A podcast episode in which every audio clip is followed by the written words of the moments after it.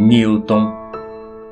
Relativo ao meu sofrer, orbitar é cair, nunca seguir. Maior gravidade é não ter. Proporcional ao tamanho dos corações que amam, o meu, inchado de ausência sem centro, inversamente ao quadrado da distância entre nós, pois quem ama distorce o outro para melhor, orbito no campo da vasta ilusão, caindo sempre rumo à sua direção, encontrando maior força de repulsão.